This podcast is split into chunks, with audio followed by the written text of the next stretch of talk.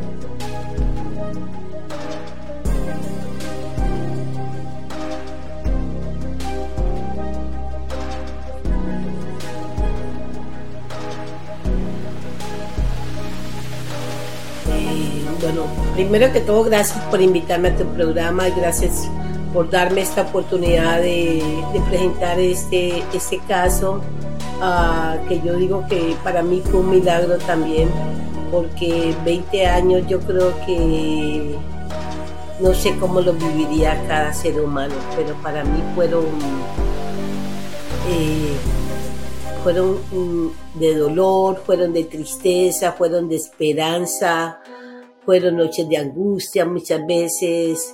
Sentía como que la vibración de si algo le estaba pasando a la niña, si estaban enfermas, si estaban vivas. Eh, era un- una locura, una mente que nunca paraba de pensar ni, ni de soñar tampoco, de que algún día las volvería a ver. Así que sí fue algo muy maratónico, muy fue muy, muy fue como una odisea porque fue aprender a tocar puertas, aprender a, a saber un poco más de leyes internacionales, a saber dónde ir a buscar. Así que sí, fue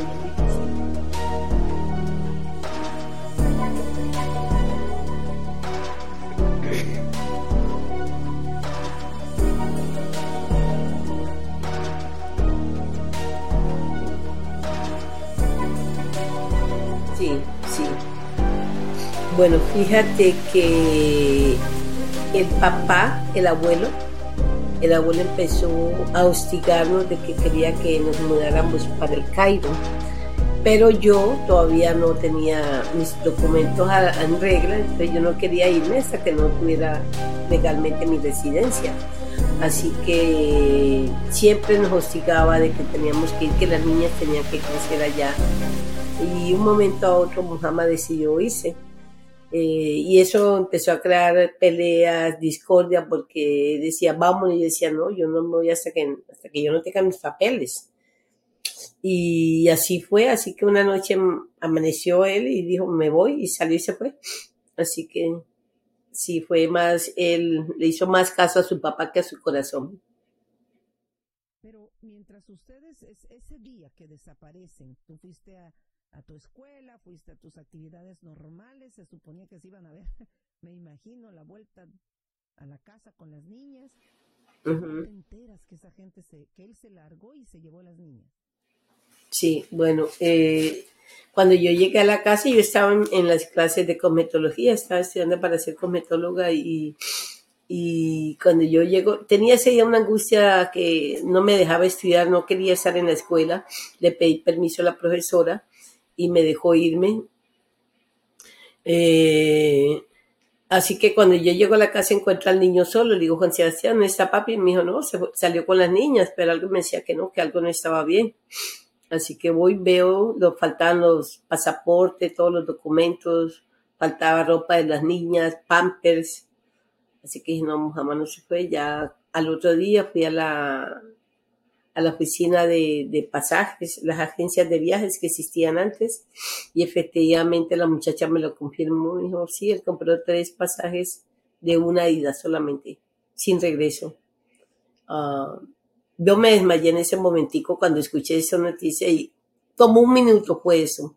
Así que me despierto y sí, no, no sabía qué hacer, no sabía, no, sé, era como algo que yo no lo creía, no, no, no, sabía, no sabía dónde ir, a, qué, si llamar a la policía. Efectivamente hice el reporte, pero no se podía hacer nada porque como no estábamos divorciados, entonces él podía salir del país con las niñas legalmente. O sea que realmente tú vivías, digamos que normal con él, eh, señales claras de que se iría eh, a, ¿Pensaste remotamente que ese hombre sería capaz de, de, hacer lo que... No, no, no. La verdad que no, nunca me pasó por la mente de que él iba a hacer una locura de esas. ¿Ustedes se conocieron en dónde? Nos conocimos eh, en una discoteca, digo yo, bailando.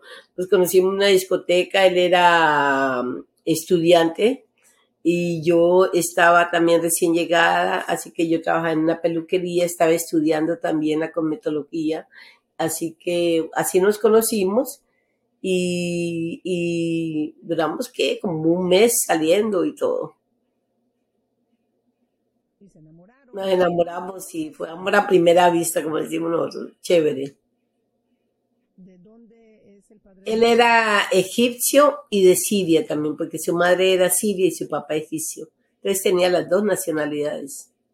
Podía salir, entrar como sirio o, o Egipto y de Irán. Ya una vez te enteras, empiezas a buscar las instancias de dónde hay que buscar para encontrar a esas niñas y te topas con pared porque no había modo de que, que pretendían ayudarte, pero eh, no había modo. ¿Qué pasó? ¿Por qué no encontraron a esas muchachas en 20 años? Bueno, fíjate que hubo mucha negligencia de parte de las autoridades de aquí de los Estados Unidos, el consulado, eh, la embajada inclusive en Egipto, de los Estados Unidos. Ellas fueron cuando tenían una edad de 12, 15, 16 años y, no les, dijeron que si querían encontrar a su mamá, que contrataron un abogado, un detective acá, decía, pero es que nosotros ni conocemos a nadie menores de edad, ¿tú me entiendes? Y nunca les prestaron atención. Y para mí, para acá también se volvió muy muy difícil porque yo no sabía a, qué departamento ir exactamente hasta que me encontré con un angelito, mi amigo Fred Rooney, abogado, que fue que me guió. Entonces fuimos al Departamento de Estado, fuimos a las Naciones Unidas, fuimos a la OEA eh, y empezamos a, a, a, buscar, a, hacer, a tratar de hacer la demanda internacional pero como no encontrábamos un lugar de jurisdicción, se nos hacía más difícil todavía, que no sabíamos si era en Siria, no había relaciones internacionales, Egipto, Arabia Saudita, tampoco, era bien difícil, fue bien difícil. Y ellos, la familia de tu, del que fue tu marido, todos desaparecidos, tú, tú no, nada, una foto, una llamada telefónica. Nada, perdón. Cuando estas muchachas llegan con 15 y 16 años a una embajada americana, por favor, a decir que creían que, que su madre, que, no es posible que en la embajada americana no tuviesen esos datos, Lili, de que le estaban buscando de manera internacional. Fíjate que ni entiendo eh, porque ellas estaban registradas en el Missing and Explore Children y yo recibía, todavía tengo cartas de, de esa organización que está anexa y aliada con el Departamento de Estado. Así que, porque ahí se registran todos los niños que se pierden a nivel nacional, estatal e internacional. Así que no sé por qué no la, la encontraron, no le, no les dio la gana, pienso yo, fue negligencia. Porque si las hubieran buscado, si las hubieran, si las hubieran encontrado. No, pero es que además ellas llegan, dices, a la embajada. Ellas físicamente fueron ¿Sí? a la embajada. Sí, no les prestaron atención. No, no les, les tomaron como unas niñas que, tú sabes, que quieren venir a los Estados Unidos y como, unas, unas culicagadas de que, como decimos nosotros, que, que buscan una oportunidad de, de venirse para este país. Y como hay tanto niño desaparecido, entonces, eso fue lo que ellos entendieron. Afortunadamente, y aquí viene lo maravilloso de esta historia, tú tuviste un final feliz. ¿Por qué? Porque, señores, Lili, después de 20 años, logró contactar a través de las redes sociales, a través de Facebook, a una de sus hijas. ¿Cómo fue ese momento cuando logras dar con ella? Bueno, ellas me contactaron a mí y todavía yo doy gracias a Dios a, Facebook, a, a este medio de comunicación por el que estamos ahorita, porque ellas fueron las que me encontraron y yo había montado la página como en marzo y en mayo aparecieron, dos meses después aparecieron ellas. Sí, y empezó la comunicación, duramos un año conociéndonos prácticamente y al año ellas, en todo ese año, se casaron, hicieron de todo para venirse y Dala fue la primera que se vino. A los dos meses después llegó la mía. Así que, wow. Sí, y yo no, pero es de mucha emoción, de, de mucho agradecimiento y con wow, porque digo la verdad, Dianita, son casos que cuando tú crees en los milagros, cuando tú crees que, que el poder de Dios te echa una mano, el poder de tus ángeles, algo divino, entra en contacto con, con, un caso tan tan utópico. Yo escuchaba amigas en reuniones donde decían, oh, pobrecita, ella nunca la va a volver a ver. Se la llevaron a un país tan lejano que, y árabe, oh no, ella nunca más va a volver a ver a sus hijas. Y eran comentarios que escuchaba yo muchas veces en, en reuniones, que la gente conocía mi caso y hablaban así detrás de mí. ¿Cómo te hacía sentir eso? uh, me daba como más fortaleza, como me sentía como llegaba a la casa a pelear con Dios. Como, ¿Por qué permitía eso? Que se burlaran de mi tristeza. Y entonces yo sí creo que fue como un milagro. Ese día que recibes esa notificación, ella te encuentra. ¿Cómo te encuentra? Cuéntanos. Yo estaba trabajando eh, como cosmetóloga que soy y llegué como a las nueve de la noche. O no me llamaron más, me llama Pepe, mi ex, me dice, ven mi amor que te, te tengo una noticia. Y yo, bueno, y yo llego, que era una emergencia, pero que no era nada grave. Y yo, ah, eso siempre le dicen a uno. Cuando yo llego a la casa, mi hijo sale con una cámara, pero yo no me doy cuenta que es una cámara, sino que sale, sale mi esposo primero, después la niña, después el niño, le digo, ¿qué pasó? Le digo, no, se murió mi papá. Fue lo primero que pensé, algo le pasó a papi. Cuando el niño me dice, no mami, las encontramos, las encontramos. Digo, ¿de qué hablas? Me dice, mis hermanitas las encontramos. Y bueno, yo me puse, me arrodillé, me puse a orar, me puse a dar las gracias y llamé a Fred Rooney, mi amigo el abogado, le dije, Fred Rooney, encontraron a las niñas, aparecieron las niñas y ya tratar de comunicarnos con ellas. Eh, al otro día mi hijo le escribió un mensaje al, a mi yerno, que es hoy en día mi yerno, eh, porque ellos todos estaban amagmalados, eran novios en ese entonces, así que tenían que hacer todas escondidas. Y así fue que se comunicaron con mi hijo y ya después me dijo, mami, tú no abres el Facebook. Le digo, pero yo no sé manejar eso. Me dijo, hace tres días te están buscando mis hermanitas. Y así fue, empezamos la, la comunicación.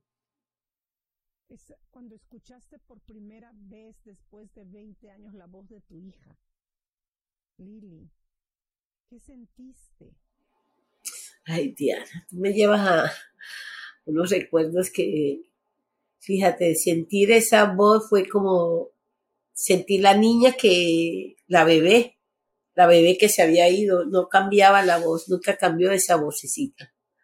Así que volverla a escuchar fue, uy, como un boom boom en mi corazón, bien fuerte. Un latido muy, muy emocionante. Yo creo que ni fui a trabajar ese día. No podía, estaba muy emocionada.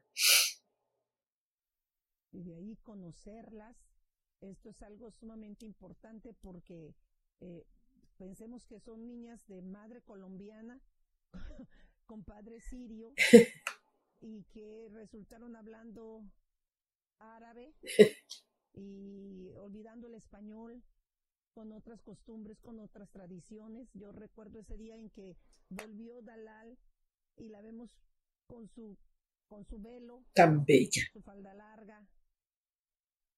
Y dices, ¿cómo, cómo, cómo va esta señora a, a recuperar ese tiempo?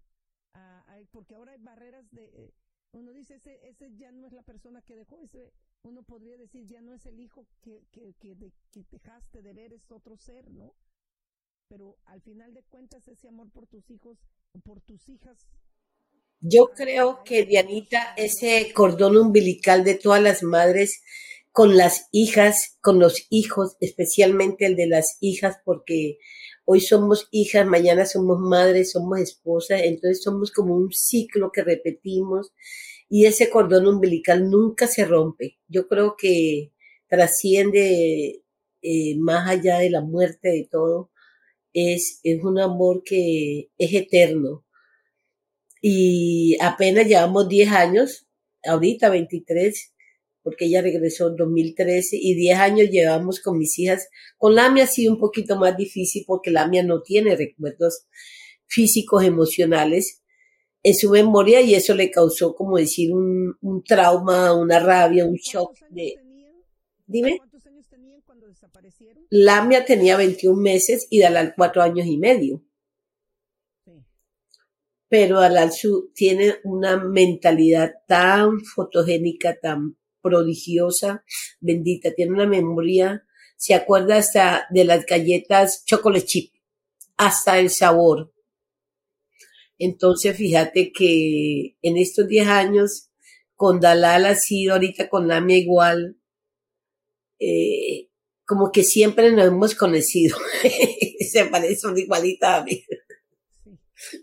Y lo más cómico es En estos 10 años, en estos 10 años has atravesado también un camino de perdón, de transformación, de muchas cosas, porque ese hombre se robó tu vida.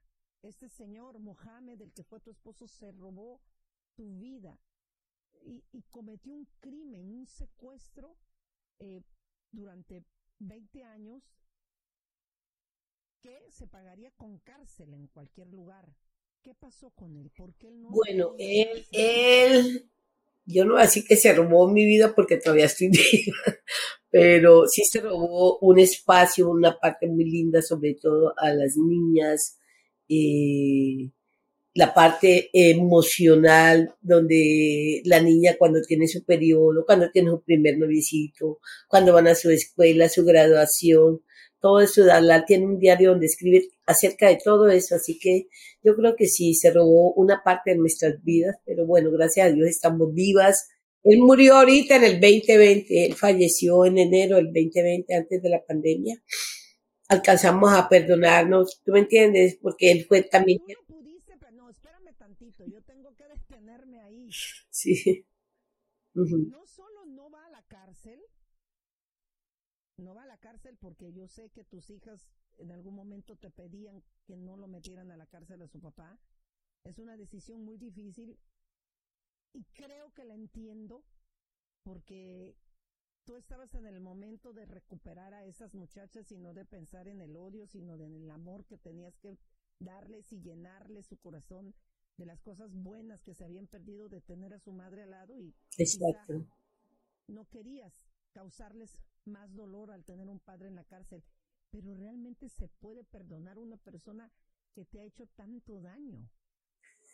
Yo pienso que sí, porque fíjate que cuando tú empiezas a entender el, el sentido de las cosas, el sentido de las, ah, de las culturas, de las personas que muchas veces te hacen daño ni siquiera con intención, sino por ignorancia, porque su cultura, porque su religión. Entonces, en un momento dado tampoco nos educamos nosotros uh, académicamente o culturalmente. Eh, cuando entramos en una relación con culturas diferentes, con idiomas diferentes, con religiones diferentes. Entonces, no es que colgamos culpas, pero sí tenemos que tener más conocimiento y más eh, eh, para saber qué consecuencias hay cuando se presenta una situación, porque también se pasa en los países latinos.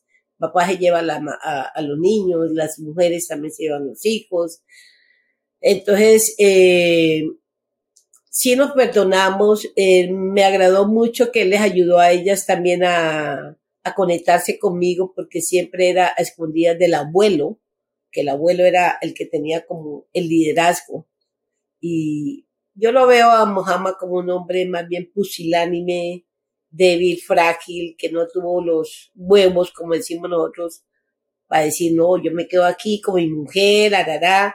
El otro hermano estaba casado con una chilena, nunca tuvieron hijos, pero sí decidió quedarse aquí y se quedó con su mujer. Pero Mohamed no, Mohamed era más, eh, más adicto al dinero y como su papi era un diplomático millonario, así que él decía, pues yo voy a estar allá disfrutando el dinero. Así que fue una decisión creo que no muy apropiada. Le dolió mucho también, porque después tú ves la vida que lleva la persona y dice, wow, eh, eh, más miserable su vida que la mía sin las dos niñas al final. Y así fue. Entonces, ah, te evitas juzgar, más bien perdona y dice, mira, keep going. ¿Tú me entiendes? Porque si te limitas, ya. Él, eh, en su vida, él vivió una amarga tristeza toda su vida. Entonces, él fue más infeliz que yo. Yo me volví a casar, volví a tener otra hija que ahorita son, oh my God, esas dos hermanas, la mayor y la menor, la cubana y la, y la musulmana, le dice. oh my God, son un amor. La una va al vestido de baño, van a la playa, la una se tapa toda, parece un equipo de buzo. Y la cubana, tú la ves con todo el busto afuera, con el vestido de baño. Ay, Dios mío. y se toman la foto, se adoran, se adoran. Sí. Me alegra mucho que, que, que, al final, bueno, el amor es algo extraordinario, mucho más entre hermanos, eh, que hayas recuperado esa familia que siempre debió estar contigo. Y quiero que nos cuentes de ese libro extraordinario. ¡Ay, tan bella! Que se llama Nunca olvidé tus ojos. Ahí está. Tan bella. Está en Amazon, listo. Mira, y lo tengo en inglés también. Me encanta, ¿no? Me encanta. A mí me encantan estas historias y, y, y dirán, es, el crimen, aquí cuál fue el crimen? El crimen obviamente es que un hombre se secuestra y se re, lleva sí. a dos criaturas por 20 años. El señor no pagó con la cárcel, por lo que hemos explicado ya. Eh, las, el dolor era tanto que no valía la pena quizá hacer aún más grandes esas heridas. Pero igual él nunca pudo volver a entrar a este país, así que aunque yo quise eh, retirar los cargos, el Estado ya tenía la jurisdicción y yo no podía hacer nada. Y eso las niñas lo entendieron. Así que él nunca, anyway, pudo regresar a este país, aunque hubiera querido. Ese fue su castigo, digamos, pero al final de cuentas es que eh, le perdonaste y esto, de esto habla este libro, de esa historia maravillosa de, de, de un, con, que después de tanto dolor logras recuperar a tus hijas, vuelven a tener esta familia, que yo sé que te divorciaste de, de, del cubano. Sí. Este, y creo que nos vamos a enterar de muchas cosas en ese libro. Muchísimas. Muchísimas, porque fíjate, eh, independientemente de la coherencia que hay entre una madre y una hija, porque era como una conexión, como decimos nosotros, con la luna, y las dos somos lunáticas y cometemos los mismos errores, por decir, yo hago una derecha, me subo encima del andén y, ay, mami, le digo, pero bueno, pues no lo vi y cualquiera comete un error.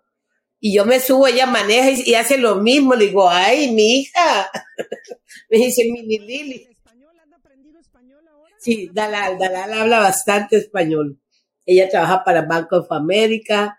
La mía tiene un spa muy lindo, trabaja la estética, tiene unos equipos súper profesional. Uh, todos están muy bien organizados, sí. Todos viven allá en Tampa. Todos, todos están aquí en Tampa, así que yo estoy feliz porque cada uno ya está organizado y yo independiente. ¿Tienes tus nietos? ¿Tus nietos? Mi, mis nietos tengo cinco ahora, cinco nietos. Tengo tres de Lamia, tengo... este libro? Dime. ¿Cuántos hijos tienes? Tengo tres de Lamia, uno de Dalal y una niña de mi hijo. Maravilloso. Y cuéntanos en este libro, eh, Nunca olvidé tus ojos, ¿cuál es el mensaje que tú quieres dejar? Bueno, el mensaje que yo quiero dejarle a la gente, primero que todo lo difícil que es recuperar un niño dentro de las leyes internacionales.